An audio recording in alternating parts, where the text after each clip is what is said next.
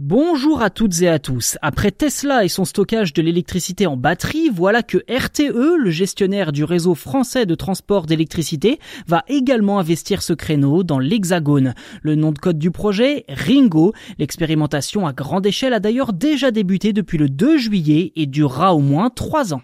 Pour l'instant, trois sites y participent. Celui de Bellac près de Limoges, avec des batteries fournies par l'entreprise Saft, Vingeanne-Jalancourt près de Dijon avec le fabricant Nidec et Ventavon près de Sisteron avec des batteries du groupe Bolloré. Au total, environ 100 MWh de capacité de stockage sont installés sur ces trois sites avec un objectif clair, tester la gestion automatique des surplus dans la production d'électricité renouvelable. Car en cas d'ensoleillement important ou de vent fort, production locale d'électricité éolienne ou solaire peut augmenter fortement et devenir trop abondante pour être transportée par le réseau électrique, d'où l'idée de les stocker dans d'énormes batteries façon Tesla, comme on en a déjà parlé à plusieurs reprises dans ce podcast.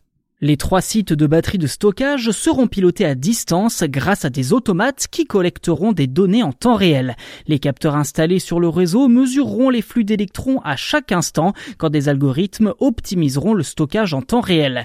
D'après RTE que je cite, la batterie Ringo permet d'éviter les pertes de production d'électricité d'origine renouvelable et évite la construction de nouvelles lignes. Au final, Ringo est l'aboutissement d'une réflexion menée par RTE depuis 2017 sur le concept de ligne virtuelle. Si vous ne savez pas de quoi il s'agit, le concept de ligne virtuelle s'appuie sur des moyens de stockage qui se substituent à des lignes électriques classiques.